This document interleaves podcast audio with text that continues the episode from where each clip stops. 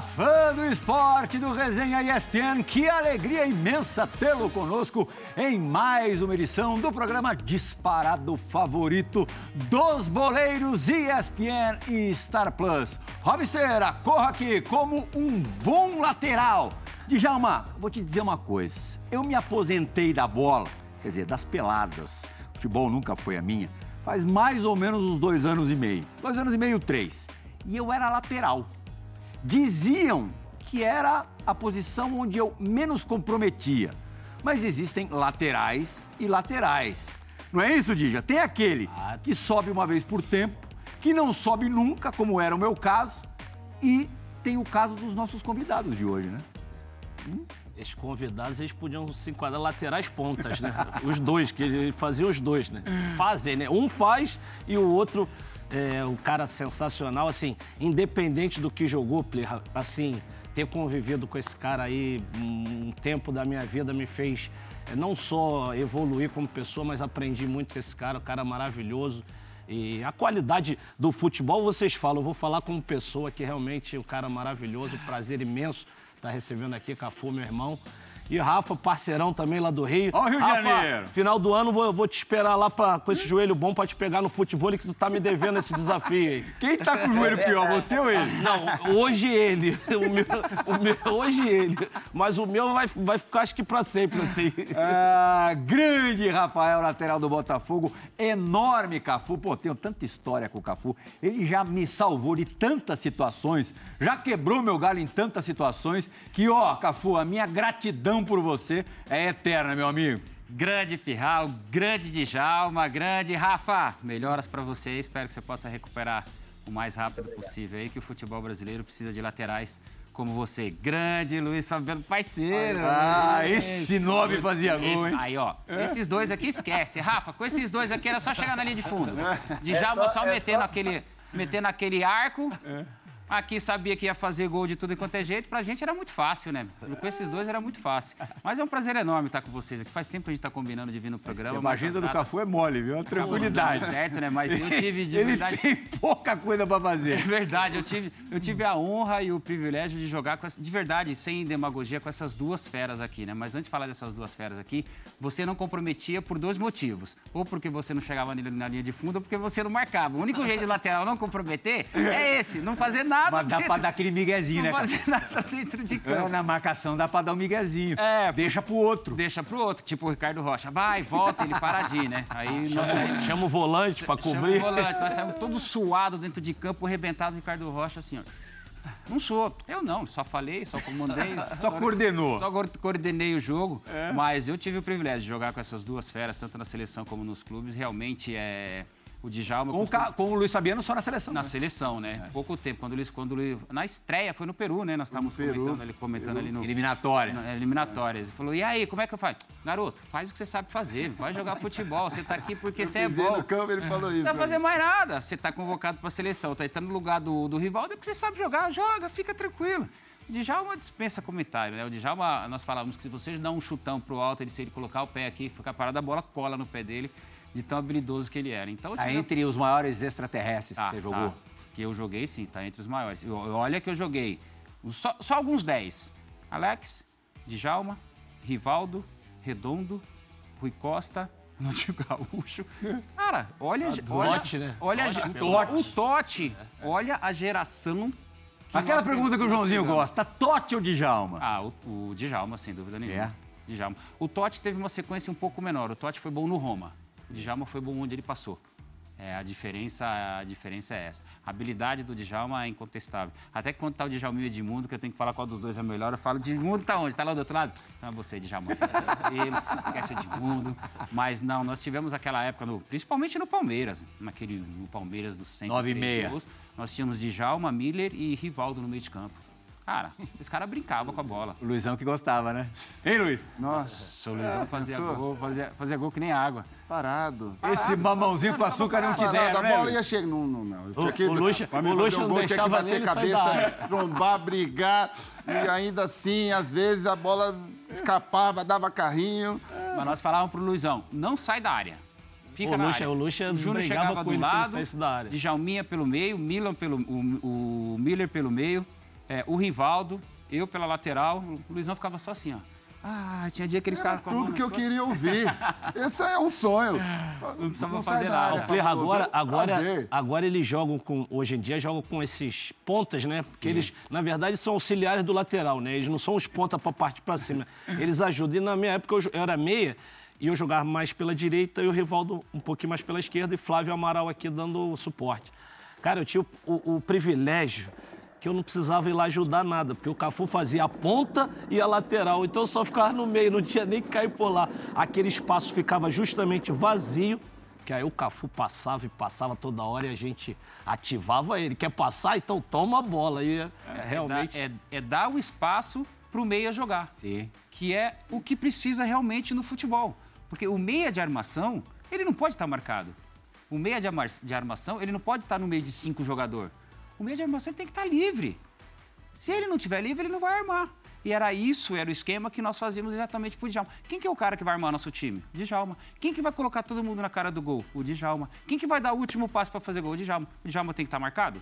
Não, o Djalma tem que estar livre. Livre, leve e solto. Livre, mas... E eu, pensante. E pensante. Eu costumo falar, o futebol é simples e objetivo. Não queira complicar o futebol. E esses, esses meninos jogam tão. Na simplicidade com que esses meninos jogavam, faziam com que a objetividade deles dentro de campo se transformava. Vocês estão falando no esquadrão é, do Palmeiras em 96, e era mesmo. O Rafael, bom, Rafael, muito obrigado por ter aceitado o nosso convite. Infelizmente está no estaleiro, machucou o joelho, lesão na patela, mas logo vai estar tá de volta, tá é, de fora torcendo para o seu fogão é, confirmar o, o, título brasileiro. A gente sabe que ainda tem bastante água para passar por, por debaixo da ponte, mas o Botafogo tem enormes chances. Esse é um esquadrão, mas quando você chegou na Inglaterra, né, Rafa? Fala para eles aqui também ficarem com um pouquinho de inveja. Qual que era é, o quarteto ali, ou, ou o, o, de meio campo para frente do Manchester United? Isso, o, o, trio, pô, obrigado pelo convite. É uma honra estar com vocês aí. Com o Cafu é meu ídolo já de desde que eu comecei a jogar. É, é inspiração, ainda mais na minha posição.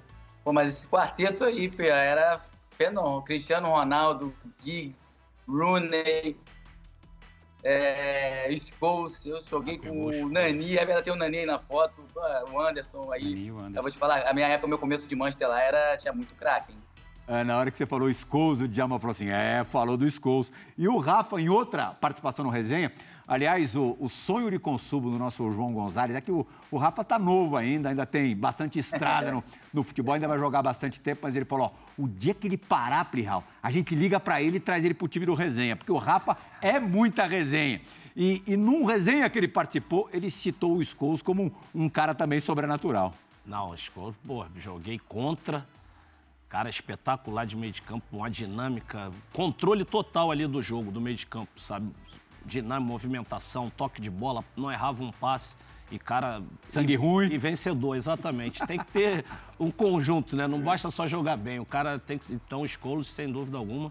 E joguei muito contra esse time do Manchester aí. Tinha Giggs, peguei até na época do Beckham, Van Nistelrooy, peguei os caras brabo, brabo.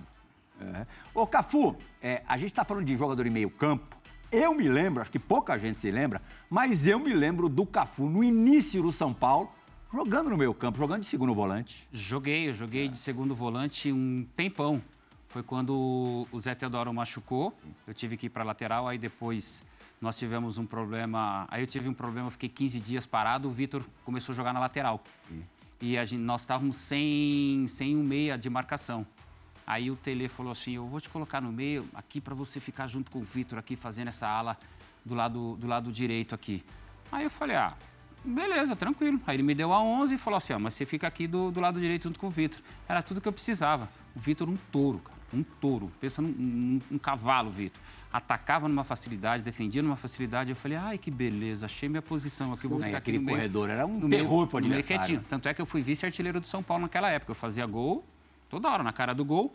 Então, eu tinha essa facilidade para jogar com o Vitor. O Vitor, quando o Vitor pegava a bola, que eu olhava para ele já estava passando. Eu já metia no Vitor e ficava já segurando a dele, porque cacuete de lateral, não tinha como. Então, quando o Vitor voltava pelo meio, eu fazia lateral. E quando eu voltava pela lateral, o Vitor fazia pelo meio. Hum. Eu joguei um tempo, joguei bastante tempo na. Foi importante para o teu desenvolvimento como jogador ter atuado em mais de uma posição? Foi, foi importantíssimo. Mas eu tinha essa consciência tática. Uma das coisas boas que minha é, é essa. A disciplina tática. É, baseado naquilo que o treinador fala. Eu sempre fui muito, eu sempre muito cumpri muito aquilo que os treinadores queriam dentro de campo. Você vai jogar de lateral esquerdo? Não tem problema. Vou ficar de lateral esquerdo. O que, que o senhor quer que eu faça na minha função? Como eu não sou um lateral esquerdo. Um pouco mais de marcação, quer que eu vou mais para frente. Foi contra a Holanda na Copa que contra... você entra de lateral esquerdo? Eu entrei contra os Estados Unidos, que o Leonardo deu a cotovelada no menino. Aí eu entrei. Uhum. Você vê que tá. E o Brasil com 10. Na teoria tinha que entrar o branco, que era o ah. lateral direto. Ele falou: não, vou colocar você ali para dar uma segurada que estava muito calor, então eu preciso só que você fique. Além da final contra, contra a Itália, contra a Holanda você também não entra, não? Entrei, entrei, faltava 10 minutos contra a Holanda. Tava mole o jogo também, né? Você é louco.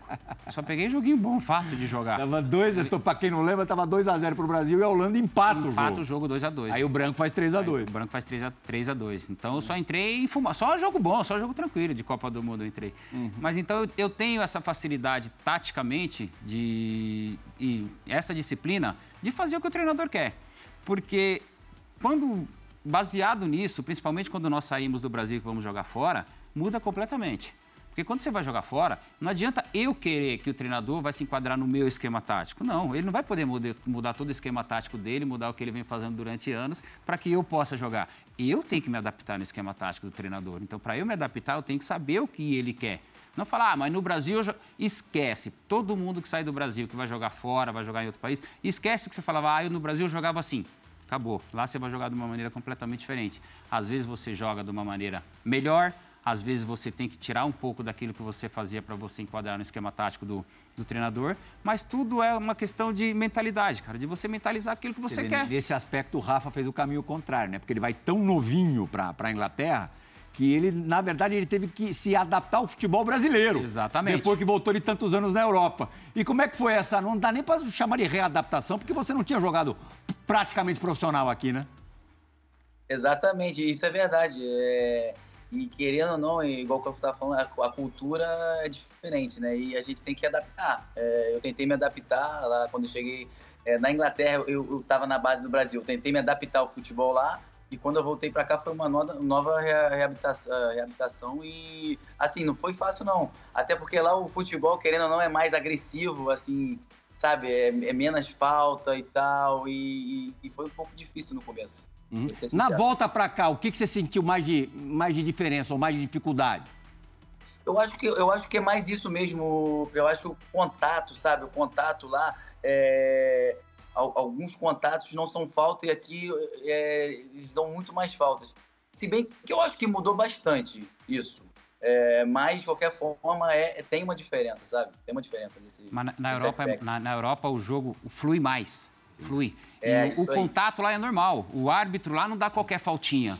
Não é qualquer falta que o árbitro vai lá e apita e vai cinco em cima do árbitro. Não, os próprios jogadores. Mas eu essa... acho que é isso aí. Eu acho que os jogadores ajudam mais também. Muito. Aqui no Brasil, é um vício nosso, acho que é uma coisa nossa, assim, a gente... Encosta cai. Essa né? malandragem, isso atrapalha o espetáculo, assim, o jogo fica ruim, eu acho que é muito a mentalidade também, até dos atletas ajuda o árbitro. Aqui o árbitro é ruim, mas os, os atletas também não ajudam. Não ajuda, e lá não, lá você fez falta, deu carrinho, o cara mesmo levanta, vai embora, o juiz... Tem hora que o juiz nem olha, não, o cara Inglaterra... mesmo já levanta e fala, deixa eu ir embora porque uhum. não foi nada. Aqui não, e o Djalma, o Djalma colocou muito bem. Nós estamos criando uma mentalidade aqui de, de tudo que o árbitro apita, eu vou ter que contestar. Sim. Tudo que o árbitro apita, eu vou ter que ir para cima do árbitro e falar para ele. Quando ele pica o jogo, a gente reclama. Quando ele deixa rolar, deixa a gente rolar, reclama. nós reclamamos também. É. Na, na, Europa agora, principalmente na Europa não, na, na Europa, principalmente na Inglaterra, uhum. é proibido duas pessoas ou mais falar com o árbitro. Isso aí tal, foi eu Proib... Olha que maravilha. Medida perfeita. Perfeito. É. A falta foi em mim, eu vou lá falar com o árbitro. Poxa, árbitro, foi falta, não foi falta.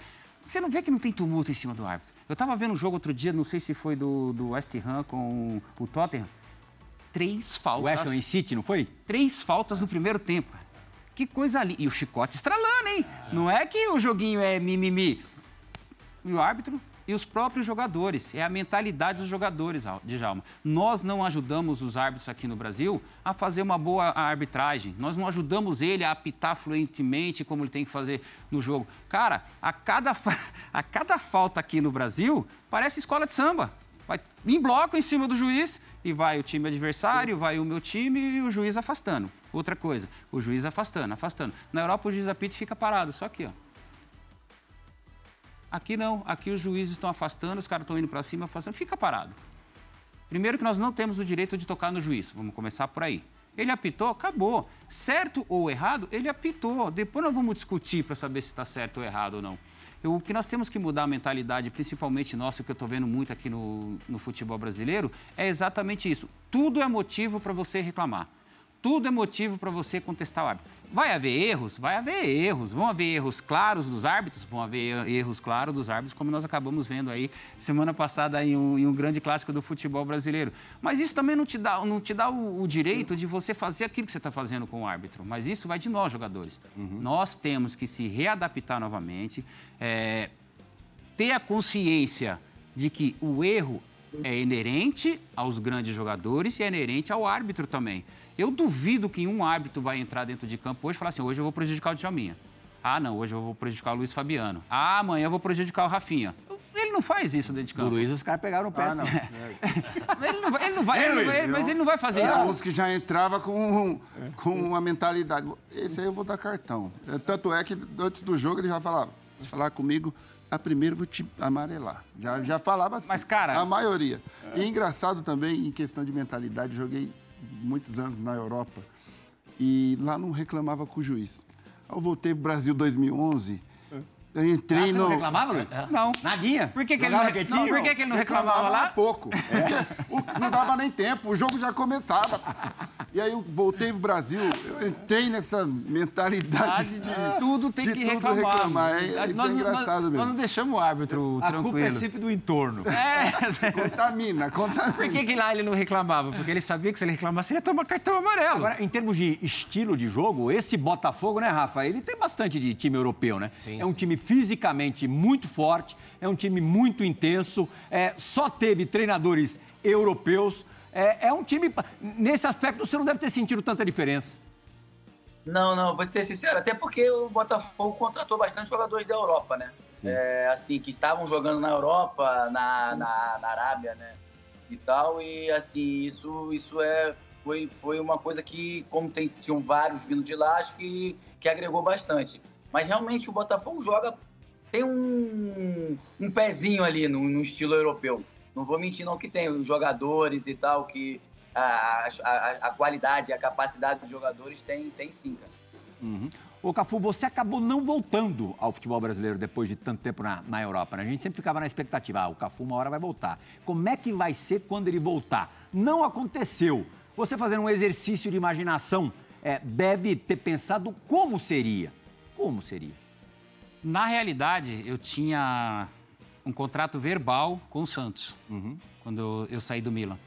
Os diretores do Santos foram lá no Milan, conversou comigo, eu falei, olha... A minha lá para 2008, 2007, porque 7, a minha intenção em 2008 já era vir embora. Tá. Então, de 2006, eu me preparei para sair do Milan 2008. Não tinha quem me ficasse, fica, fizesse eu ficar... Já estava decidido Já estava decidido. Tanto é que, quando terminou 2008, o pessoal do Milan me chamou na sala, o, o Leonardo e o, e o Galeani, e perguntou qual era a minha intenção. Eu falei, estou indo para casa.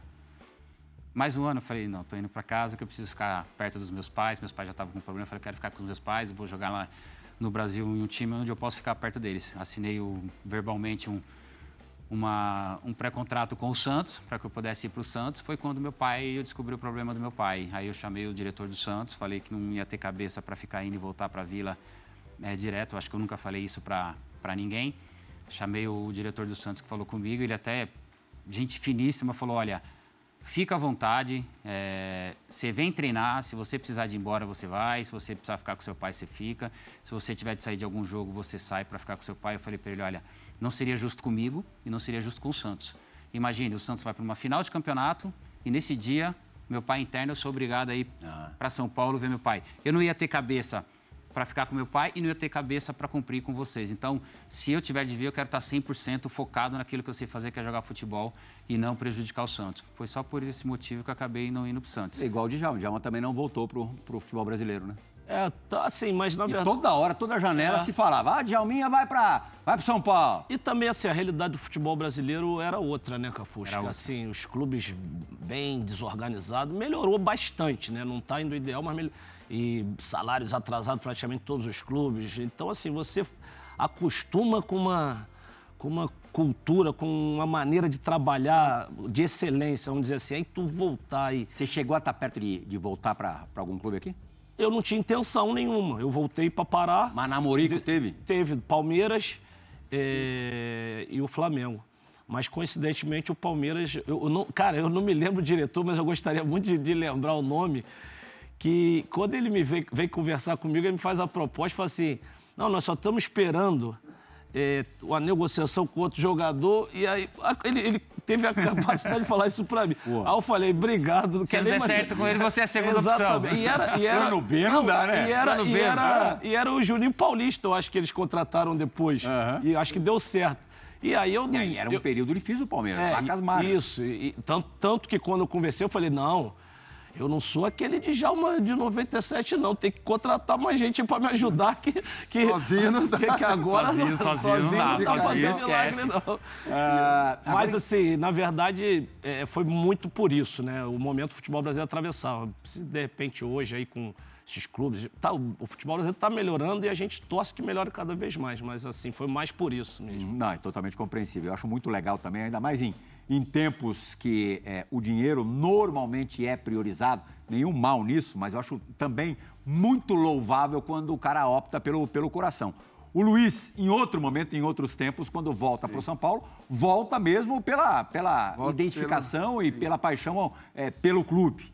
É, porque teve proposta, você já disse publicamente, até no Corinthians, né? É, na verdade, a minha volta foi ah, não só porque eu, eu- eu tinha uma grande vontade de voltar para o São Paulo, mas é, o que começou esse namoro foi a proposta do Corinthians.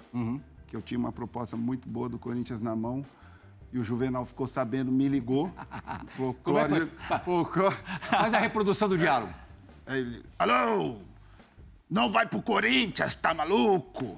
Vou mandar o Adalberto te contratar. Adalberto era o diretor. Adalberto Batista. do Hasteado, Adalberto Batista. Acabou indo pra lá. Ficou um mês, um mês, negociando, negociando. O Sevilha não queria liberar, até que eu tive que abrir mão de umas situações aí, acabei vindo pro São Paulo. Mas também estava machucado, queria recuperar e sabia que refisa aqui no Brasil o tratamento era melhor. Era referência, E a- né? referência e acabei voltando, mas era um desejo meu também voltar. Eu tinha mais dois anos e meio de contrato com o Sevilha. Caramba, tempo pra caramba. Meu empresário ficou doido. Pô, tá louco? Tem dois anos, depois você volta. Tal, mas eu Mas você tinha sido voltando. titular do Brasil na Copa do Mundo no Copa ano do anterior. Mundo, É, 2010, aí 2011, acabei voltando, demorei um pouco para para voltar. Se me permite, eu tenho uma curiosidade, Plerra. Claro. Falar pro Rafa. É. Em, em relação ao, ao, ao gramado sintético, porque quando começou o gramado sintético, eu parei de jogar, não, não consegui jogar nesse gramado. Eu queria saber se é muito diferente. Ele que jogava lá no, na Catedral do Futebol Old Trafford. do gramado aquele, se é muito diferente, porque eu, eu sempre tive essa curiosidade de perguntar para um jogador que está jogando se faz diferença em. Sim. é, Ótimo. O Rafa joga no mais novo campo sintético do Brasil, que é o do Newton Santos. É, eu ia falar até sobre isso, cara. É, não é querendo puxar a sardinha Botafogo, não, mas o sintético do Botafogo, ele é muito bom. Ainda mais molhado. Ele molhado, cara. Ele é... Ele é... Assim, não vou falar que parece o... O Old Trafford, porque eu vou estar mentindo, né? Porque o estádio, o Luiz Fabiano já, já jogou lá, não sei se o Cafu, ah, o Cafu já jogou lá também, eu acho, o Djalminha falou que já jogou lá, o Old Trafford, o estádio lá, o, o gramado é sensacional.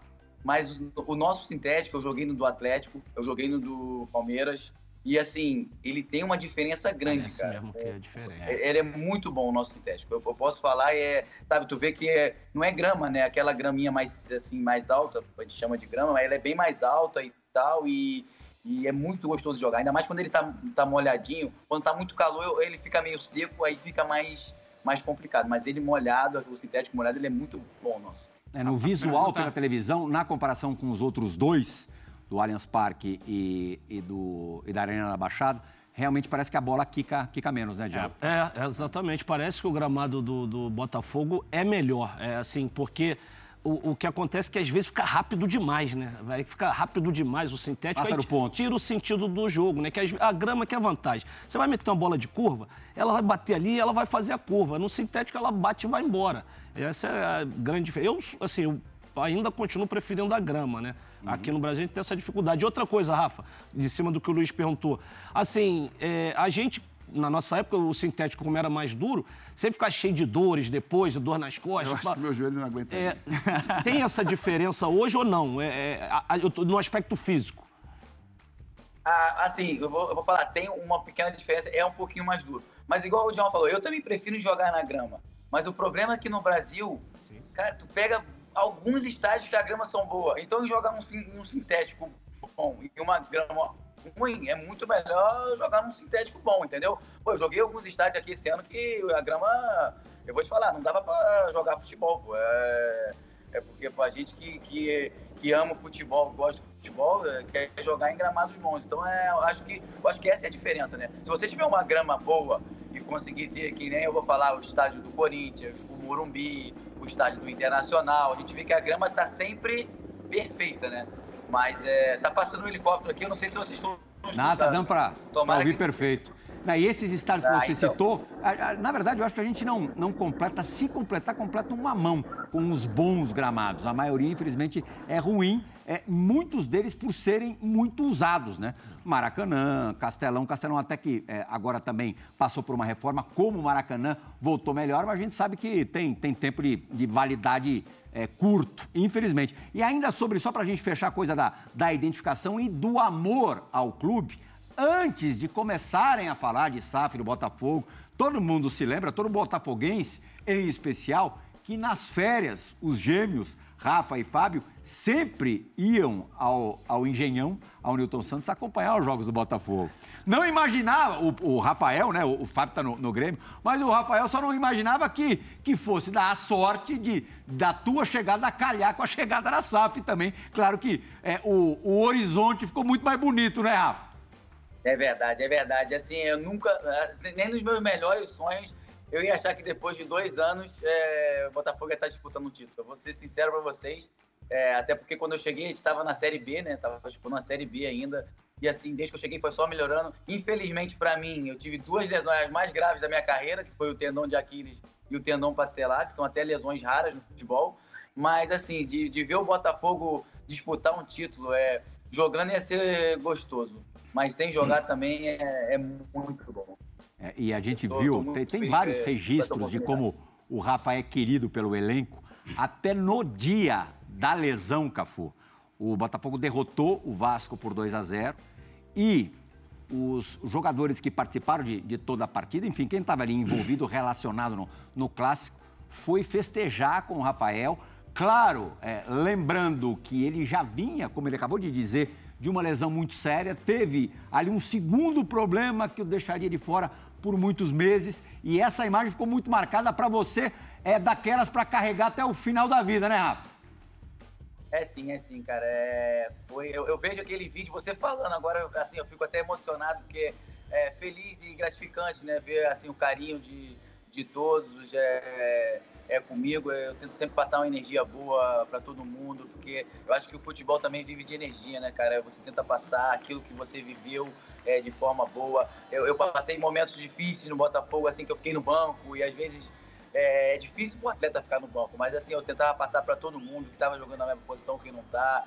É, e assim, eu fico muito feliz de ver isso aí, que é gratificante, cara. Vou ficar mais feliz ainda com, com o título, se Deus quiser. Sem dúvida. Agora, imagem é tudo, né, Cafu? É, imagem é tudo. Tem alguns momentos no futebol que, para nós atletas, é impagável. E esse, esse, é um desses, esse é um deles. O carinho, o respeito.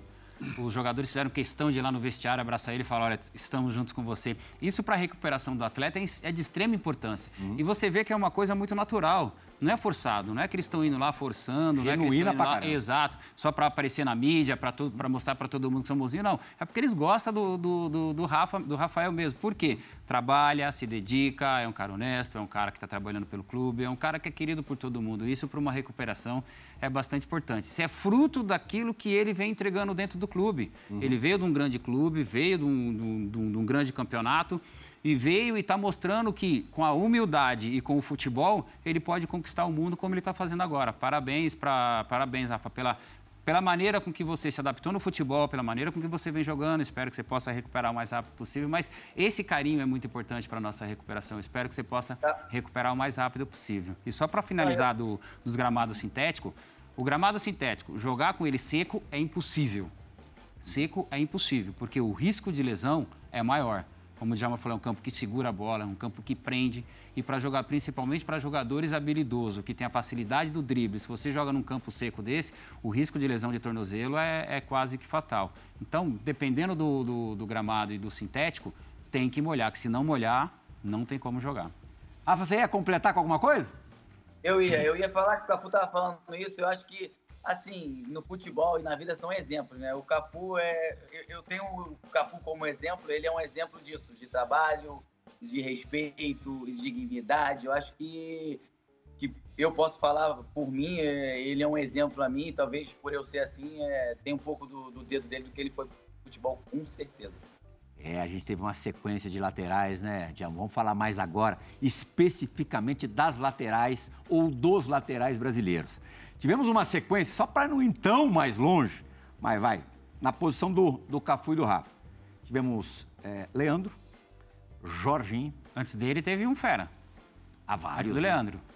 Vários. Carlos Alberto. Carlos Alberto, Djalma, Djalma, Santos, nossa. Leandro. Ah, Jorginho. É, mas, mas assim, só pra gente ficar de 30 anos pra cá. Leandro, 30, 40 anos pra cá. Jorginho, você, com a dinastia ali, é, uma sequência, o jogador que mais vezes vestiu a camisa da seleção brasileira, o único a jogar três finais de Copa seguidas no mundo, é, não só lateral, qualquer posição.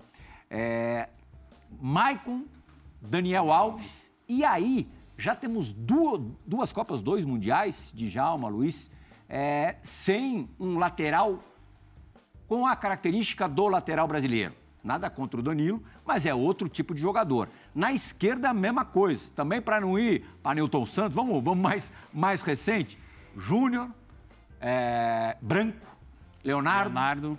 Roberto, Roberto. Marcelo e também o Marcelo ainda jogou 2018, mas na última Copa a gente teve dificuldades nessa, nessa O posição. Alexandre jogou a penúltima, né? É, a a Alexandro foi para as duas últimas. duas né? últimas. Ah, não, não. A- na Rússia foi Felipe Luiz e Marcelo. Felipe Luiz e Marcelo. Foi para a última. É, o que que- por que, que o Brasil não, não produz mais laterais brasileiros, Você João? colocaria o. Me fugiu o nome. Jo- Jogou no Vasco Fluminense. Felipe? Felipe, Felipe. bi- bilidosíssimo. Aí Mas nessa... assim, na seleção brasileira, É. esses caras... Ele jogou fiz- um pouco na seleção. Jogou, mas assim, Copa do Mundo. Ah, tá. É. Mas O Felipe depois É. ele veio pro meio também, depois né? ele jogou. É, com É, a qualidade. mas era um baita jogador. A qualidade dele. Tecnicamente ele é. O Tecnicamente, Atirson. A Tirso. Jogou um Ah, pouco aí também. Que não foram para a seleção, são vários também. é, exato. É. Uma boa pergunta. Não sei se o Cafu, né, que é da posição, é, sabe responder, porque eu, assim, eu fico sempre hum, preocupado com a minha posição, né? Eu, hum, meias, é, centroavante também, as posições que eu sinto que, que o Brasil não, não vem produzindo.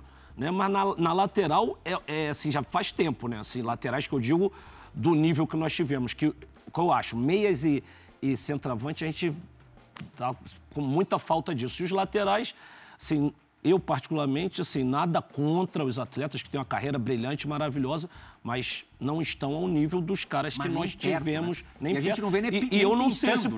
De repente o Cafu pode... Porque eu digo assim, na, na- na minha posição, e, e de, e de- principalmente da do Luiz, centroavante, eu vejo na base que os caras hoje é atacante.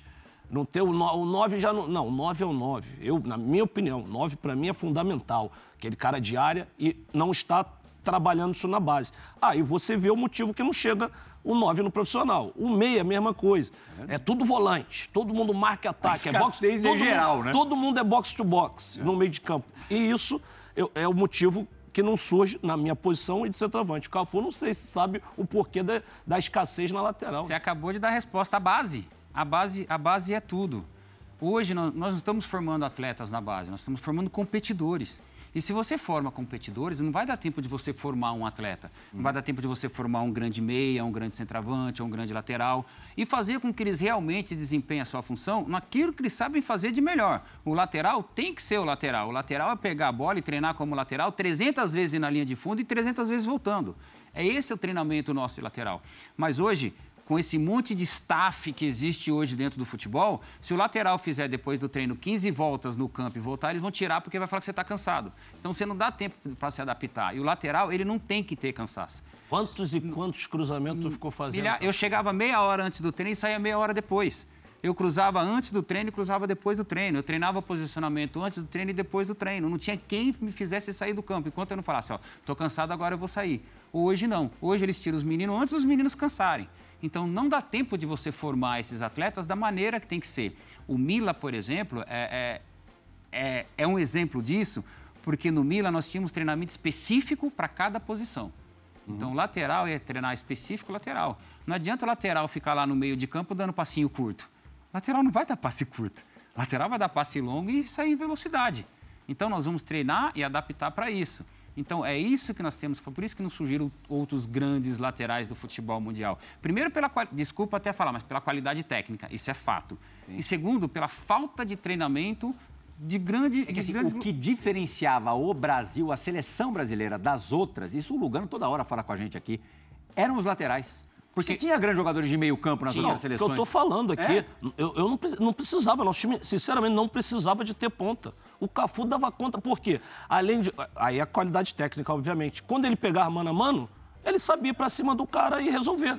Então, assim, ele explorava o espaço. Mas caso ele esbarrasse com o lateral, luxo, ele ia para cima. Tantos anos de Cafu e Roberto Carlos, né? Agora, também, o tem o seguinte: o Cafu também não é referência para isso, não. O negócio de treinar antes, treinar depois, que o preparo físico dele é brincadeira.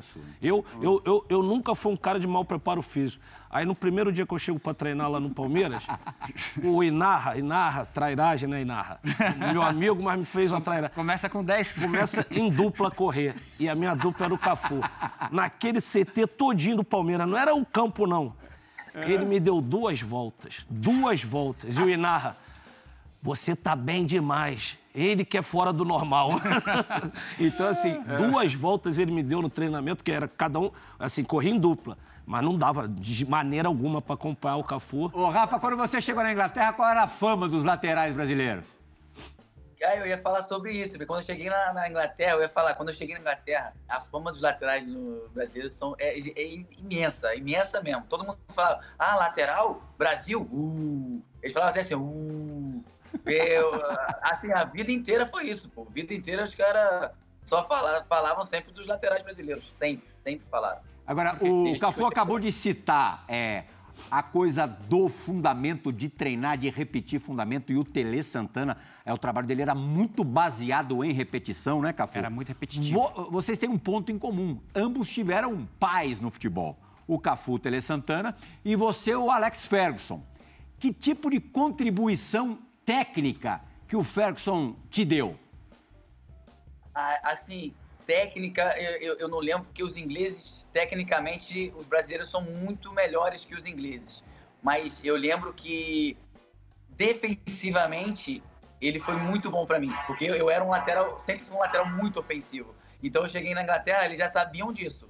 Então é, ele me trabalhou muito mais defensivamente. Então com a, com a técnica eu já tinha ofensivamente e, e com essa inteligência defensiva foi, foi o que me ajudou muito lá a jogar lá. O uhum. italiano também. O, italiano defensivamente era impressionante. A parte defensiva nossa era, era incrível. Porque, taticamente, do meio para frente, se você colocar o brasileiro, qualquer um vai jogar. Porque qualidade, capacidade tem realmente, a parte defensiva, como o italiano, ele está tomando de quatro, mas ele está lá. Ó. Ele mantém a postura dele taticamente. Ele não foge não da postura dele. Não desespera. E isso foi fundamental para nós também, principalmente para nós defensores. Que eles tinham aquele costume de falar: ah, o Brasil é bem do meio para frente, mas goleiro e zagueiro, o Brasil é escasso. Não, pelo contrário. Dos tempos para cá, nós produzimos mais goleiros e zagueiros do que próprio próprio atacante. Mas isso vai muito, vai muito do lateral também, do lateral saber da sua função e querer, querer fazer sua função, não ter preguiça. O que eu vejo hoje na, na, na, na, maioria dos laterais é a preguiça de ir na linha de fundo, de fazer passar, um talho, né? passa, passar, passar hoje sem é muito bola. mais comum o lateral passar construtor passar sem joga bola. por dentro, né? Bola, Exatamente. Porque... Você ia morrer de fome, Luiz. Não, ia, iria. Porque, Hã? sabe por quê? O lateral, se ele não der opção para o centroavante, não der opção para o meia, não der opção para o meia te dar um passe, não adianta. Porque, o, o, por exemplo, o Pirlo pegava na bola no Milan, eu fazia aqui, o Serginho já fazia aqui, ó. O Pirlo não metia a bola na linha de fundo. O Pirlo já metia a bola em diagonal, sabendo que nós íamos entrar e dar espaço até para o outro jogador passar, fazer, fazer overlap, passar sem bola. É dar opção hoje para os outros jogadores. E eu vejo muito pouco nisso.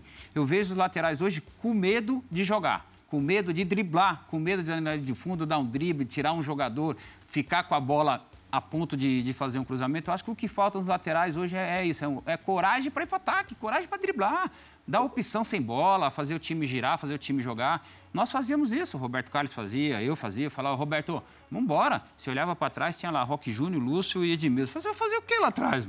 Você preferia jogar com outro lateral que apoiasse bastante também ou que de repente segurasse um pouco? Não, o que apoiasse bastante era ótimo. Uhum. Porque na parte física, eu tinha um físico um pouco privilegiado, como diz o Djalma, porque eu trabalhava isso. vezes fosse necessário. Exatamente, eu não tinha preguiça de ir e voltar. Então, se ele, se ele me acompanhasse, eu sabia que uma hora ele ia cansar. Era no final do jogo, onde nós tínhamos aqueles 10% a mais que a gente acabava ganhando o jogo aí.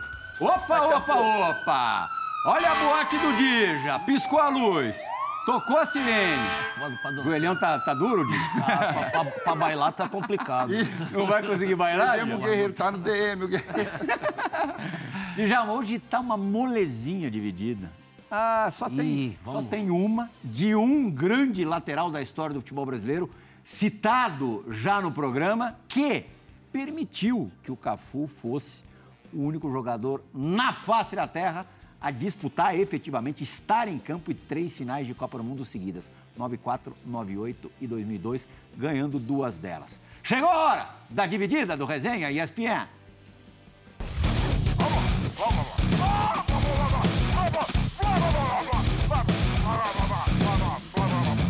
Fala Plihal, um prazer mais uma vez participar do teu querido programa Resenha que é fera, é muito bom. Essa resenha é sempre muito boa. Mandar um grande abraço aí pro Rafael, grande lateral direito do Botafogo, que está em primeiro lugar e tem tudo para conquistar um título depois de tantos anos mas queria dar um abração especial, um beijo no coração do Cafu, meu ex-companheiro de seleção, pentacampeão do mundo, foi teta, depois foi penta, e eu tive o privilégio de jogar com ele. Um cara sensacional, um grande jogador, que é, com a minha contusão teve a, o privilégio de poder disputar três Copas do Mundo consecutivas único jogador no mundo, Plihal, que teve essa oportunidade. Cafu, você merece tudo que você tem na sua vida, você merece ser pentacampeão do mundo, porque além de ter jogado muito, você é um cara com um coração maravilhoso. Além do teu trabalho social que você tem desenvolvido, você realmente é uma pessoa com um coração extremamente generoso, tá bom? Um beijo no teu coração e parabéns, meu irmão, por toda a sua carreira. Grande Jorginho. Cafu, é, tem como não se lembrar daquele, daquele domingo é, de 94 em Los Angeles, quando, no início do jogo ainda, o Jorginho faz, ó, faz, faz assim e pede substituição na decisão da Copa do Mundo? É impossível não lembrar, né? Primeiro, mandar um abraço pro. Hum pro Jorginho, né? Eu tive a honra e o privilégio de jogar com você, Jorginho. Eu aprendi muito com você. Vocês Usava me... um pouquinho, né? É, um pouquinho. Me... Eu aprendi um pouquinho com você, viu? Me ensinava muito, cara. Eu, eu vim de uma geração que nós pegamos Carlos Alberto Torres, Leandro, Jorginho. Cara, se eu não aprendesse é porque realmente eu tinha que ser um cabeçudo, né? Olha a, a, a sessão que eu acabei pegando. E ter jogado com o Jorginho, para mim, foi uma honra enorme. Eu aprendi muito, muito, muito com ele.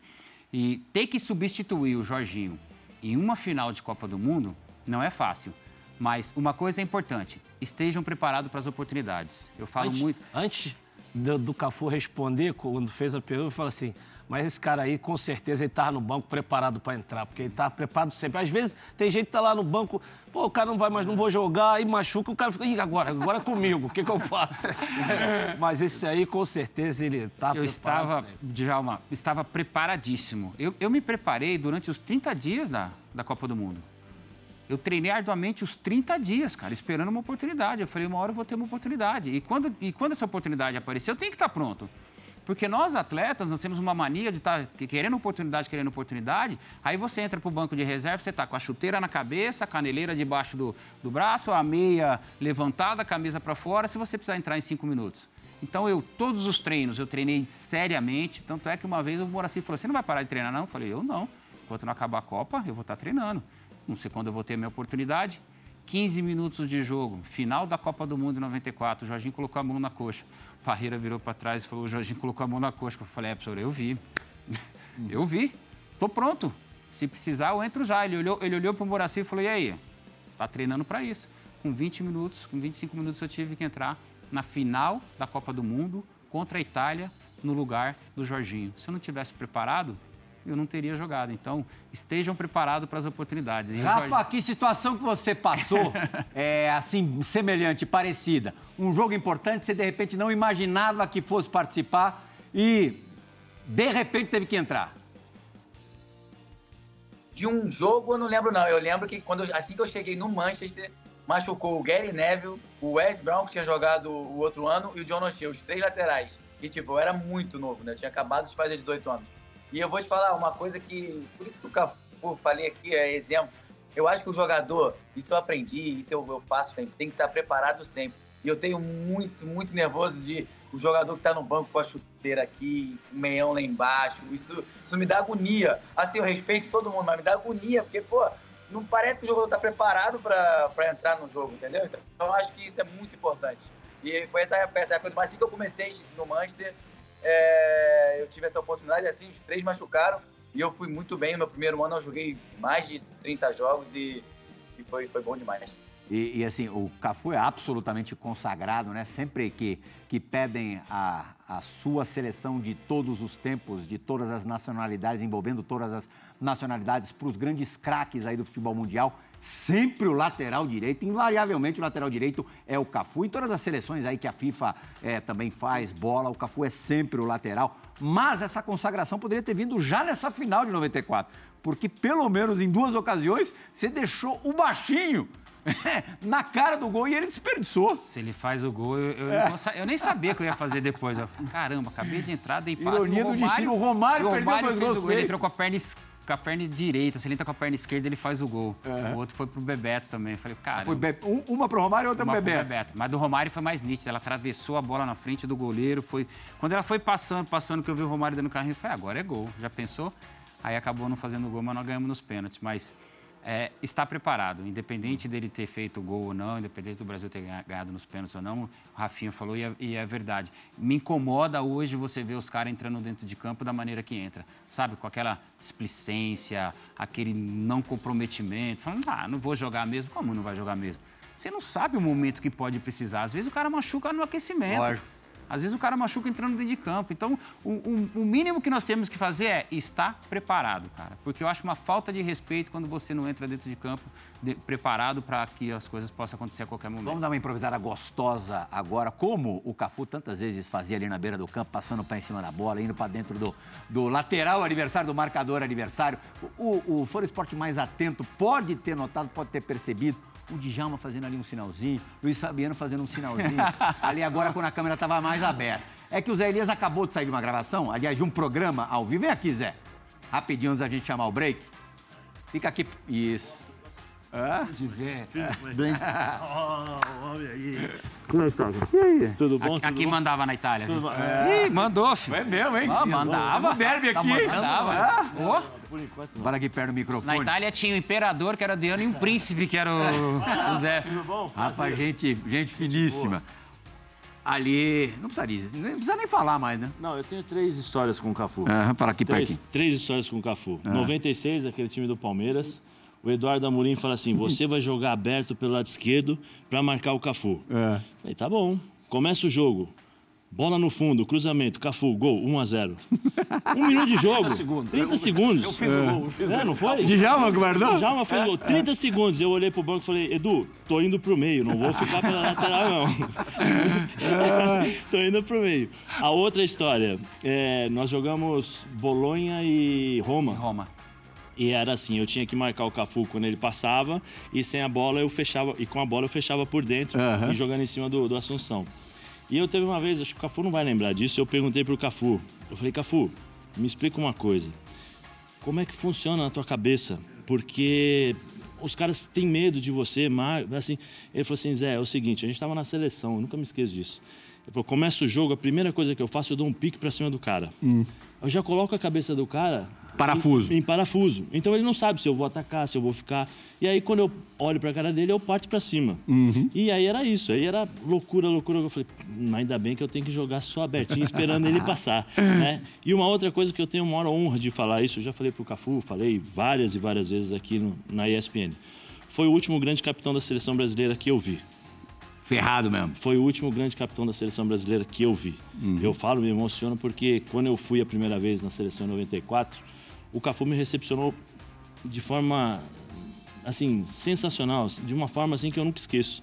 Né? E depois acompanhando, acompanhando, acompanhando, eh, tive o prazer de jogar contra. Luiz Fabiano conviver- falou a mesma coisa aqui, já. conviver. é, Eu pô, só uma vez, embaixo. uma vez, pô, o pai do Cafu, a gente tava lá, falei, pô, seu filho é gato. Meu Deus, por que, que eu fui falar isso? Fiquei duas horas escutando, escutando, escutando, escutando, mas aí dava para perceber o porquê que o Cafu é essa pessoa. Entendeu? Princípios, valores, e isso a gente sentia no dia a dia. O Cafu era um exemplo para nós. E ele foi o último, para mim, o último grande capitão que eu vi na seleção brasileira. Então, para mim é uma honra poder dizer que eu sou amigo dele. Não, o Cafu é demais mesmo. Eu tenho, eu vou contar rapidinho também antes de chamar o break, duas histórias com, com o Cafu. A primeira, quando o Kaká vai para o Milan e já chega chegando, explodindo, é, a gente foi mandado para Milão para cobrir uma semana do Kaká é, em, em Milão, que seria finalizada com o derby, com o jogo contra a Internacional, que vocês viraram. Estavam perdendo de 2 a 0 viraram para 3 a 2 É, tem uma jogada sua com o Kiri Gonzalez, os dois frente a frente, assim, uma dividida, coisa maravilhosa. O, o Kaká arrebenta com o jogo também, faz um gol. O Sidorf, eu lembro que também fez um gol. O Imperador estava na Inter, vocês ganharam o jogo e tal. Mas, enfim, o Cafu, o João Castelo Branco ainda era cinegrafista, trabalhava como cinegrafista, produtor barra cinegrafista. Hoje, espetacular repórter. O Cafu simplesmente pegou a gente, e ele não precisava disso, ele já era o Cafu, é, duas vezes campeão do mundo, é, entre outras conquistas. Ele pegou a gente para jantar no hotel todas as noites. Levou a gente para jantar todas as noites. Essa é uma situação. E outra até um pouquinho antes, anterior, em 2002, depois do jogo contra a Inglaterra, Muvuca no hotel, os hotéis no Japão eram abertos, né? É, e eu estava ali é, tentando entrar num local onde é, eu poderia passar. Eu, enquanto jornalista, poderia passar, mas o segurança ali é, japonês estava dificultando a minha vida. O Cafu foi lá, pegou no meu braço, o braço do cinegrafista, botou os dois para dentro e tal. Quer dizer, passou por cima do, do, do, do guarda. É, pouquíssimas pessoas fariam isso. E ele era realmente especial. São exemplos que, que podem não ser. é, são, não- acho que são grandes exemplos mesmo. Sim. acho que demonstram é, o tamanho que é o Cafu, não só dentro de campo, como, como pessoa. Só complementando, né, que eu não podia deixar de falar que eu tenho uma admiração enorme por ele, por tudo isso. E em cima do que o Zé falou de capitão, é assim, que o capitão, quando a gente fala capitão, não é só ali estar dentro de campo e de repente representando o que eu acho que é, nos falta na nossa seleção, é também é, você ir lá e falar com o outro, ajudar o outro, puxar o outro. Não é só você ser o exemplo, exemplo de é, chegar cedo. Não, não é só isso, não. É de você ajudar quando o cara precisa. E hoje eu vejo assim, eu vejo, né? Seleção brasileira, todo muito distante. Não tem aquela. Aquela Proximidade. É, exatamente, a proximidade. E esse cara, ele tinha essa capacidade de ver o cara que de repente estava ali mais triste, de ir lá, por quê? E, Assim, isso é, é mais do que ser capitão, né? Sim. Fala mais da pessoa, então. é, Grande Cafu, precisamos fazer um break. Tudo que ele Deixa eu conquistou. ver quanto tempo a gente tem de não foi programa. à toa, Teve uma, não teve foi à uma vez que a gente tava jogando, eu falei, Ih, caramba! Pô, Cafu, tá difícil. Ele falou, vai dentro do cara, vai dentro, vai dentro, vai dentro. Eu falei, tá bom, depois você aguenta. Não, tranquilo, vai embora. do esporte, break no Resenha ESPN. Primeiro tempo explodiu. Foi do tamanho do Cafu. Até já, gente.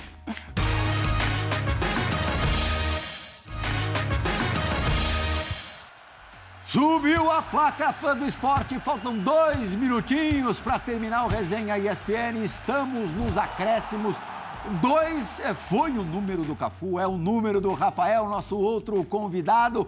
Cafu, super Cafu, Rafael é ainda em atividade, nesse momento está se recuperando de lesão, como a gente viu aí na resposta do quiz, 24 jogos na temporada com a camisa do Botafogo. Rafa, até para te dar uma força, servir mais ou menos como uma sessão de fisioterapia, a gente reservou para o final do programa imagens suas na vitória do Botafogo sobre o Palmeiras no Allianz Parque você anulando o principal jogador do Palmeiras, o Dudu, que também, infelizmente, é, se machucou, lesionou-se no joelho. Esse dia o Rafa tava com tudo, não deixou o Dudu jogar, Rafa. Tava, tava. Esse dia tava inspirado, cara. Esse dia tava inspirado. O Dudu, que pra mim é um craque, né, cara? É... É, foi, foi um jogo muito importante pra gente. Foi, acho que foi um jogo de transição até, né, cara? Que a gente pegou o Palmeiras ali, é, a gente estava desacreditado, acho que talvez até esse jogo aí. Depois desse jogo aí, acho que todo mundo começou a acreditar no Botafogo e esse 1x0zinho aí foi, foi muito, muito importante, mais na casa deles. Que logo, logo você possa estar em campo repetindo atuações como a desse jogo, vitória do Botafogo contra o Palmeiras, uma das grandes vitórias do Botafogo nesta campanha que pode ser campanha de título. Luiz Fabiano, muito obrigado. Um Valeu, Djalma, monstro Cafu portas sempre abertas para você, tapete vermelho estendido. Duro é você ter tempo para vir nos visitar. Mas sempre que tiver, venha. Eu venho. E será bem recebido. Rafa, ótima recuperação para você. Fã do Esporte, muito obrigado pela companhia nessa última hora. Tá tocando o celular aí, já? Aos 44, Mas é minha mãe. Ela é minha mãe, minha mãe tem que atender. Ah, vamos parar o programa então. Oi, mãe. minha mãe é minha mãe. A mãe tem que atender sempre. Fã do Esporte, até semana que vem. Tchau, tchau.